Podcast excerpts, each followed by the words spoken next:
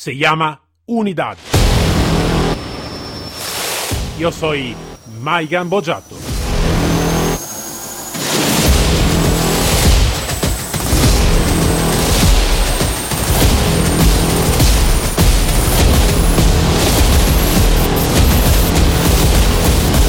Unidad K9.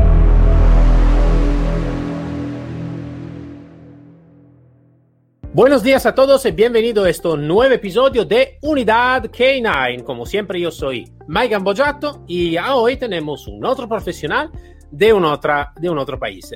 Desde Chile está con nosotros Sebastián Arriagada, guía canino de la Armada del Chile, del, del Chile y especialidad en búsqueda de drogas e intervención táctica. Y mucho, mucho más. Uh, pero quiero que Sebastián se, se va, va, a hablar más sobre, sobre la su actividad, sobre su profesión. Entonces, buenos días, Sebastián. Hola, Maigan, ¿cómo estás? Un gran saludo desde Chile. No, nosotros todo muy bien. Uh, en mucho calor aquí en España. Tú me has dicho que en Chile ya en realidad está frío. claro, acá nosotros estamos comenzando el, el, el otoño-invierno por acá. Vale, vale, vale, vale.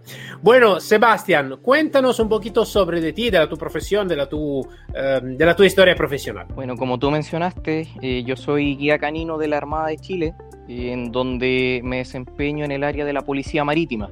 Ya acá, a diferencia, por ejemplo, de Estados Unidos, que allá está la Marina de Guerra y está el Coast Guard, que son entidades independientes, acá están unidas, ¿ya? O sea, nosotros trabajamos bajo el alero de, la Armada de Chile y nuestra labor es principalmente eh, el, control del tráfico marítimo, ¿cierto? Y más específicamente lo que yo trabajo, orientado a lo que es el tema de búsqueda de drogas, ¿cierto? Cuando llegan acá eh, los buques, ya revisar lo, los buques que, que no traigan eh, droga, eh, el mismo tema de trabajar en el verano también eh, con los eh, turistas, ¿cierto? Que, que, pueden estar consumiendo algún tipo de, de sustancia.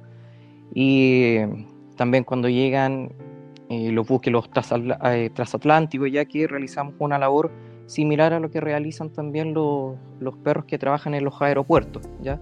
En donde vale. trabajamos también mucho lo que son el, con lo que es los equipajes, en este caso de la gente que, que viene descendiendo de estos buques de pasajeros. Pero uh, mirado también que tiene también la tu empresa, ¿no? Uh, donde tú trabajas también a nivel deportivo, me parece, ¿no?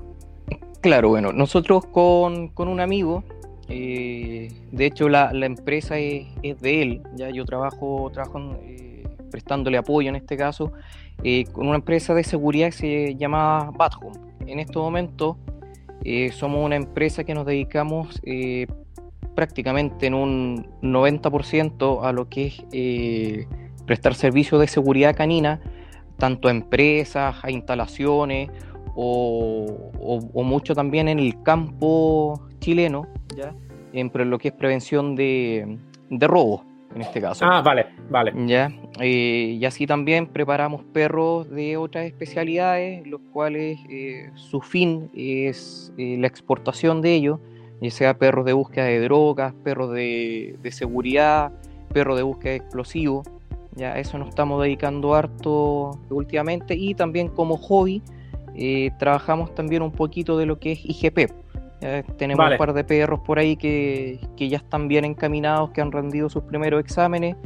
Y si Dios quiere ya, y si pasa esto de, de la pandemia pronto, ya que entren de lleno lo que es el, el IGP ya competitivo. Ah, qué bueno, bueno, bueno, bueno.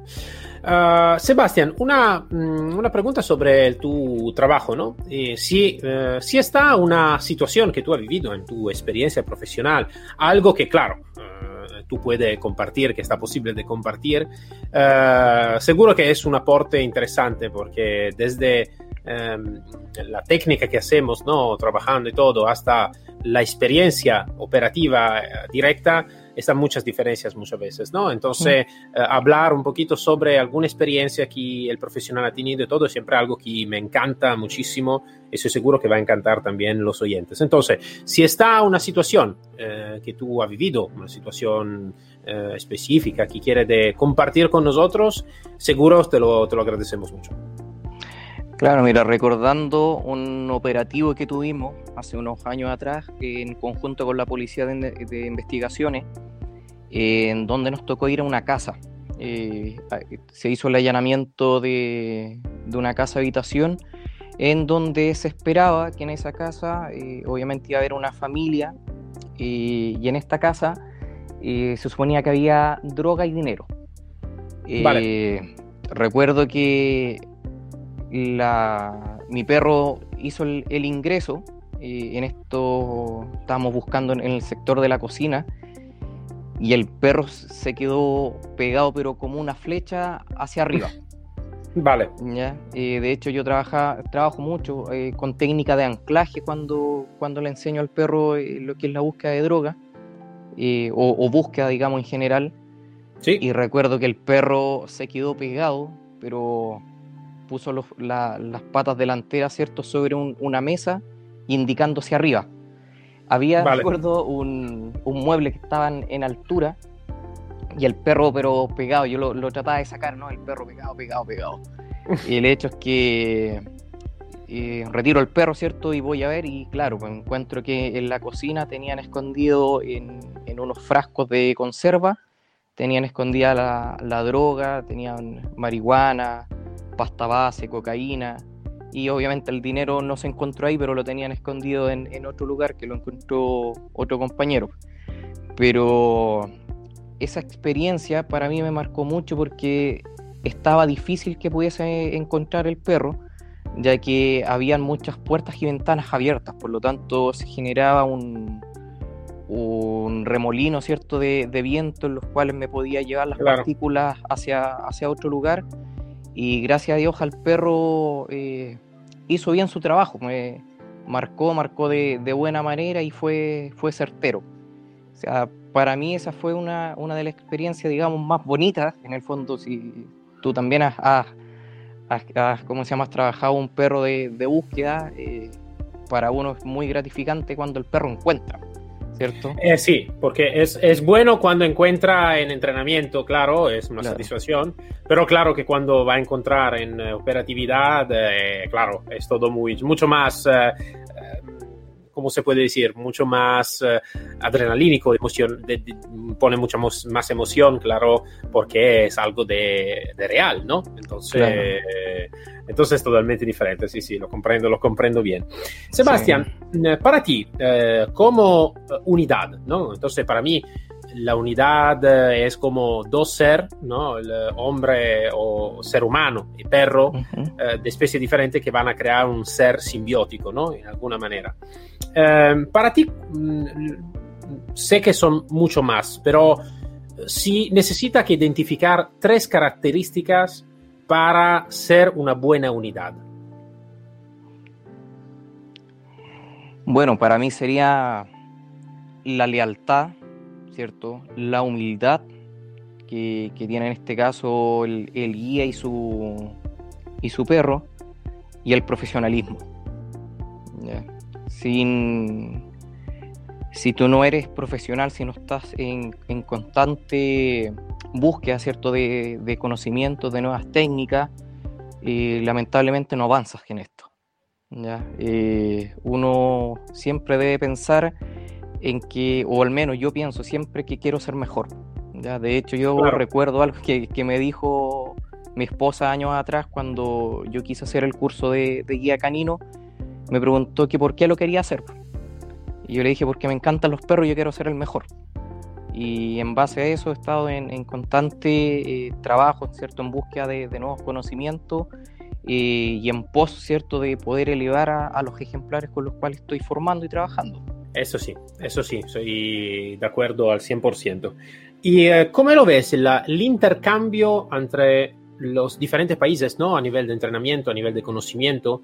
Entonces, el intercambio, ejemplo, con, no sé, con, con otro país, de, puede ser de Sudamérica o puede ser también no de Sudamérica, ¿no? Imagínate, no sé, el intercambio entre Chile y la Colombia, la Colombia y l'Italia, l'Italia y la España, ¿no? El intercambio cultural de diferentes visión también a veces que, que, que, que, se tiene en diferentes países. ¿Tú cómo la ves? ¿Una cosa buena o algo de así, más o menos?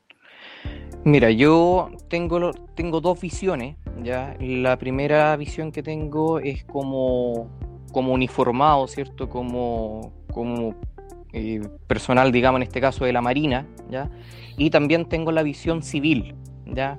Por el tema del trabajo que tengo con la empresa de seguridad. A nivel militar, acá, eh, lamentablemente en Chile somos muy cerrados, ¿ya? Eh, no somos mucho de querer compartir o, no se da, digamos, la instancia de querer compartir con otras instituciones, ¿ya? Eh, cuando se hace es muy poco y yo he visto también y me he dado cuenta de que no se comparte mucho eh, en cuanto a conocimiento, en ese sentido son súper herméticos, ¿ya? y la otra visión que tengo como una visión, digamos, civil, eh, que he tenido la oportunidad de estar en varios países acá de, Sudamérica, eh, la recepción que uno tiene ya es diferente, ¿ya? Eh, y también al momento de querer uno entregar, ¿cierto? Y recibir conocimiento es mucho más amplia, no, no es tan cerrada, ¿cierto? Como el área policial militar. Entonces, para mí, principalmente es algo bueno, yo prefiero muchas veces trabajar con civiles que trabajar eh, con gente del área militar o policial, porque el intercambio de, información es mucho más fluida, ¿cierto? ¿Por qué? Porque se está trabajando en pos de mejorar. En cambio, eh, la visión militar es muchas veces que uno, uno dice que uno tiene la razón en todo, uno se piensa que es dueño de la verdad, lamentablemente. Yo te digo, esto que tú me estás diciendo es algo de bastante similar a la mi experiencia cuando trabajé en Italia. Italia es un poquito como, como tú has, estaba explicando, ¿no? Un poquito más cerrada. A veces también en compartimento, ¿cómo se dice? En comparto de, de, de, no sé, la policía no va a hablar con, nosotros tenemos un cuerpo que se llaman eh, carabinieri, puede ser como la gendarmería, ¿vale? Y, eh, y entonces la policía no habla con la gendarmería la gendarmería no habla con el ejército, el ejército no habla con la, la fuerza aérea. Entonces algo de... Para mí realmente te digo, yo soy de la idea que um, el intercambio para mí siempre ha, ha, sido algo de muy interesante, bueno. Uh, y creo que también puede ser bueno también en la Fuerza Armada en general, policía o ejército, lo que sea. Claro que pero se necesita que ponerse muy en duda, ¿no? Entonces, eh, puede ser a veces, ¿no? Con la mentalidad un poquito más militar, un poquito más complicado. Esto, esto lo comprendo, claro, depende, depende mucho da, da lo que mandan también, ¿no? Entonces, esto lo comprendo bien. Um, sobre un poquito, uh, vamos a ver, la, la percepción de la unidad en, en, tu país, ¿no? Entonces, ¿cómo está percibida la unidad K9 en la fuerza, en el ejército, en la armada, y cómo está percibida por el pueblo de Chile, ¿no? Entonces, ¿cómo lo va a percibir también la unidad de trabajo el pueblo del, de tu país? Claro, mira, acá lamentablemente en Chile eh, no hay una cultura canina, ¿ya? Eh, por lo tanto, muchas veces no, no es muy bien recibido eh, cuando tú, por ejemplo, en el verano tienes que, trabajar en la playa y, ves que, que anda un, perro, ¿cierto?, de, de busca de droga, eh, muchas veces a la gente le produce un poquito de rechazo, ¿ya? Eh, obviamente también, no sé si tú supiste que hace poco, bueno, el año pasado, en, en octubre, fue lo que se conoció como el estallido social, ¿cierto? Entonces, lamentablemente lo que son Fuerzas Armadas acá en Chile no las miran de muy buena manera, ¿ya? Vale. Eh, se produce también eh, un poquito de rechazo hacia, hacia el uniforme, ¿ya? Pero en general, eh, muchas veces cuando tú te acercas, ¿cierto? Y ven al perro y ven que en el fondo no estamos haciendo, digamos, nada malo, ¿cierto? Que acá la gente piensa que uno lo está reprimiendo, ese, es el pensamiento que tiene, eh, se dan cuenta de que el perro eh, en el fondo no es una mascota, ¿cierto? Pero es un perro de trabajo que anda cumpliendo su labor. Mucha gente también se acerca a querer sacarse una foto. Eh, principalmente los niños también son mucho más amistosos en, ese sentido. ya, pero digamos cultura canina acá en Chile, la verdad que no, que no hay mucha. Vale, entonces está algo seguro que construir. Esto, te digo, está en algún país, claro, que está la, una cultura más, más importante del perro, uh, algún país un poquito menos. En general, te digo, lo que pienso yo es que necesita que subir la cultura de los K9, en realidad en todos los países, porque uh, yo te puedo decir aquí en Europa, claro, que se conoce más y se tiene, puede ser más cultura, no te digo en, en Chile, pero puede ser en otro país en general. Todavía mm, hace falta mucha escultura porque aún hoy mucha gente se acerca, perro de búsqueda de sustancia, y te dice, bueno, ma el perro busca porque es drogado, entonces, eh, entonces Claro. eh, es esto, ¿no? Eh, creo que te han preguntado este también a ti, seguro, al menos una Claro, vez. por supuesto. Más de alguna vez. Eh, Esto, esto ocurre, ocurre en muchos lugares, ocurre aquí en Europa, en España, ocurre en Italia, en Alemania. Entonces, claro que la, la, la cultura K9 necesita que subir y necesita que subir también el conocimiento para, para aprender que realmente la unidad K9 tiene una potencialidad increíble eh, a nivel de, de prevención, a nivel de, de- de trabajo operativo, a nivel de detección. Entonces sí que necesita que, que subiera en todos los países realmente. Um, a nivel de entrenamiento, ahora te hago una, Ujú. una o dos preguntas más sobre el perro, sobre el entrenamiento. Um, algún países va a, utilizar el perro mm, eh, como entrenamiento y lo que se llama el perro duales, ¿no? Que hace más que una cosa. Entonces, no sé, Correcto. perro de seguridad y detección o lo que sea. Algún país está con perro eh, que hace una cosa sola, ¿no? Entonces, si es un perro de detección, hace la detección. Ujú. Eh, según la tu opinión y la tu, tu opinión profesional, em, ¿para ti es mejor el perro duales o el perro que hace una cosa sola?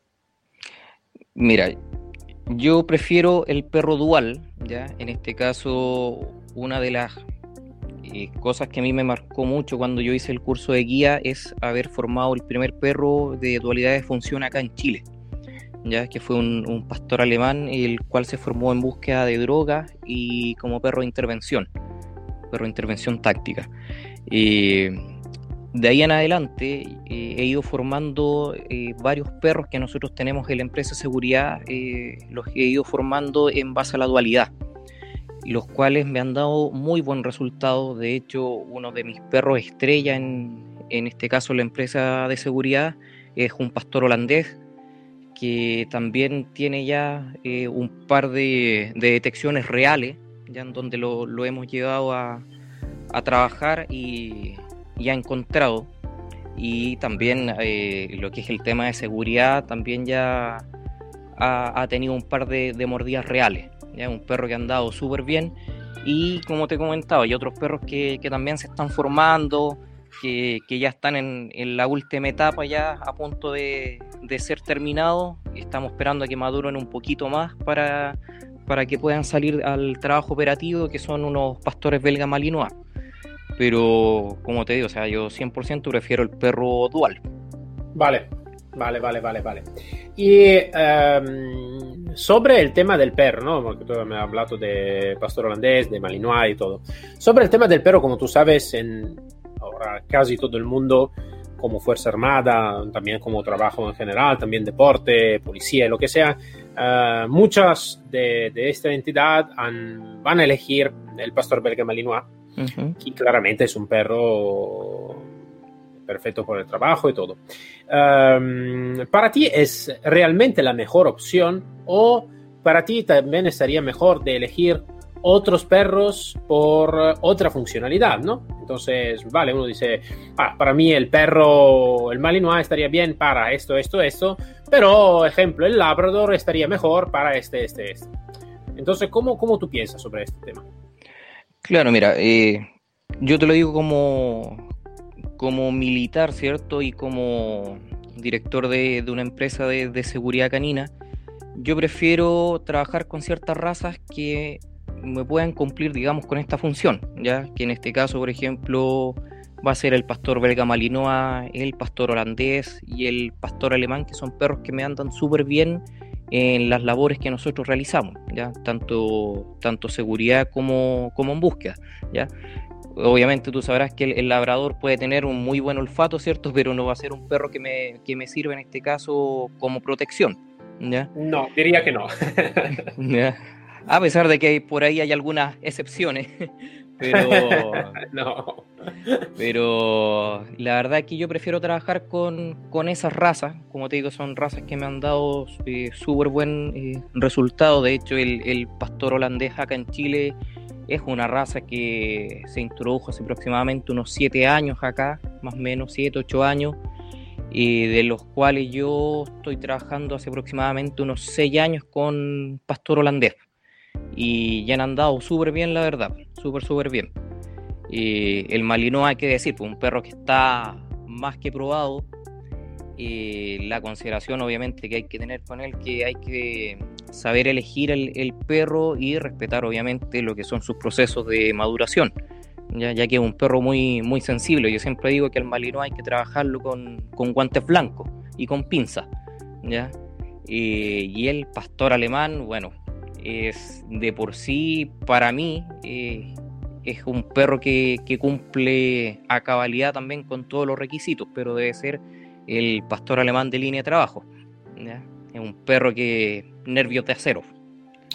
Seguro, esto del Malinois, sí, parece, es, eh, parece una contradicción, un perro así fuerte, así operativo, de, de eh, ¿cómo se dice? Brutal ¿no? a nivel de, trabajo que realmente en alguna fase de maturación necesita, como has dicho tú, ¿no? utilizar el, guante blanco y las pinzas ¿no? por, por, tratarlo. Eso es, eh, parece, parece curioso, pero realmente, realmente, realmente es así. Uh, Sebastián, eh, mm, en, ah, por lo que se trata ¿no? de lo, eh, la adopción de, perros, ¿no? Para, la policía, el ejército, lo que sea. Eh, ¿Vosotros en Chile tenéis creadores y como referimiento por, por este o todos los perros o la mayoría de los perros llegan de otro sitio, de otra nación también? Mm, y miren, en ese sentido, por ejemplo, hay instituciones, ya sea en este caso gendarmería o carabinero, que ellos tienen su plantel de perros y de ahí sacan su crianza.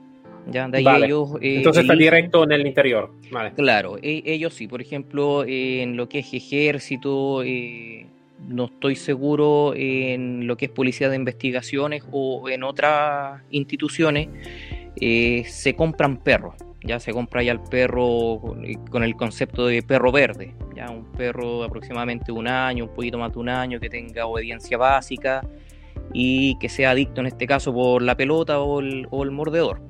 ¿Ya? cosa de que una vez que el adiestrador lo tome, lo forme eh, con su sello, digamos, ¿ya? Pero es difícil o se han comprado sí perros a, algunos criadores que, que, trabajan también en la parte, digamos, operativa y ya se han comprado perros formados.